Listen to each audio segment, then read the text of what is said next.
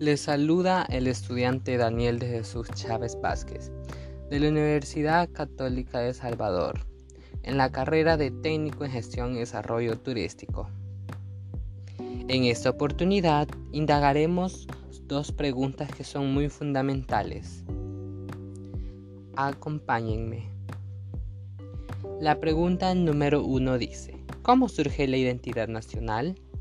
Pues es una comunidad imaginada la forma en que se efectuó la construcción de nación por los nacionalismos del siglo XIX en los estados-nación europeos y americanos. Así también es un sentimiento de pertenencia a la colectividad de un estado o nación, la cual nos hace propios, la cual nos caracteriza sobre esa región que habitamos se es construida sobre un conjunto de aspectos relacionados con la cultura, la lengua, la etnia, la región o las tradiciones características de dicha comunidad que se vienen generando, se vienen transmitiendo generación entre generaciones para que no se vayan perdiendo y así más sean conocedores y sabedores de ello. La identidad nacional la podemos reconocer por su comportamiento de sus cualidades, como son algunas que les mencionaré a continuación.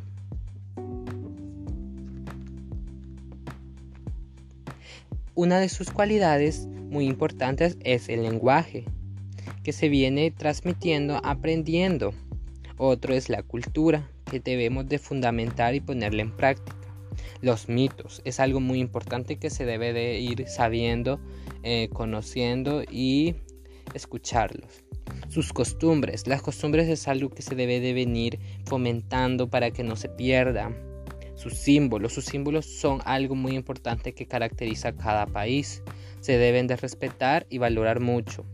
Las tradiciones, las tradiciones se vienen prolongando para que no se pierdan y cada persona se acuerde y esté sabedor de cada tradición que conforma su región.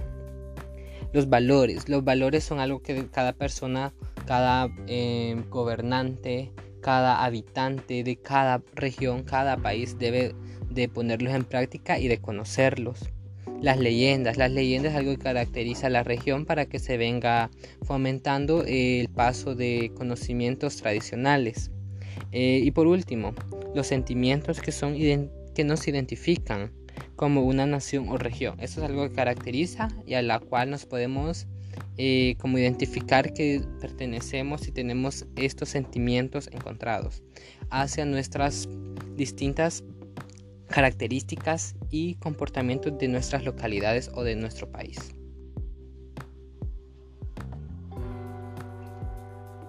Pregunta número 2. ¿Cómo se influye la globalización en la cultura e identidad nacional? Pues vamos a desglosar la palabra identidad la palabra identidad. La palabra identidad es un producto de un proceso que se ha construido y reconstruido a lo largo del tiempo y que tiene estrecha relación con las particularidades culturales propias de cada región geográfica y de las características que identifican a los pueblos en un momento histórico determinado. La identidad nacional es afectada por el proceso de globalización que acentúa y acelera los procesos de cambio social con medios de comunicación masiva, tales como la televisión por cable, satélite, internet y otros. Esto viene afectando a nuestra cultura, ya que se está perdiendo aquel interés por leer, aquellas charlas personales se está perdiendo porque prefieren enfocarse más a la, a la tecnología y no le ponen más atención a nuestras culturas, a, nuestro, a nuestras tradiciones y todo eso que se está perdiendo. Y debemos de siempre recalcar que debemos de tener siempre en alto todo lo que nosotros sabemos de nuestro país, sentirnos orgullosos. Y así, así termino mi eh, charla, mi reconsideración, mi opinión respecto a esas preguntas. Gracias.